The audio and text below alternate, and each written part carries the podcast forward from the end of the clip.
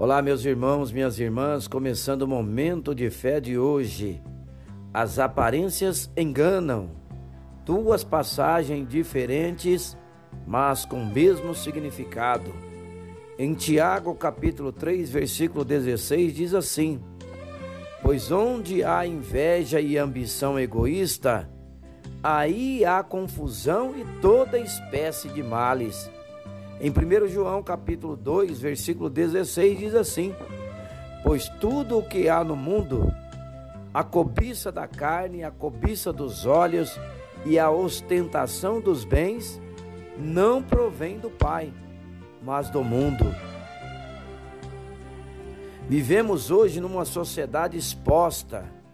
Não basta ter, é necessário falar que tem. De certa maneira, as redes sociais potencializaram este comportamento, tornando-se uma ferramenta de autopromoção. Nem sempre o que é exposto é verdadeiro, criando assim uma enxurrada de mentiras que podem nos afetar negativamente.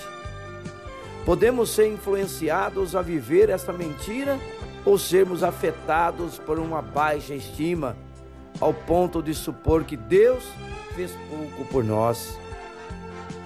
Não seja influenciado pelas aparências. Tudo o que vemos nas redes sociais podem desaparecer num clique, mas quem tem a Cristo permanecerá firme. Que Jesus seja o seu influenciador, siga-o. Somente Ele te conduzirá a uma riqueza que a traça não pode corroer, nem que ladrões conseguem furtar. Vamos falar com Jesus agora, fale com Ele. Senhor Jesus, o mundo ao meu redor procura me sufocar com tendências que não procedem de ti, Senhor. Livra-me dessas más influências. Quero ser influenciado com as boas novas que transformam o ser humano.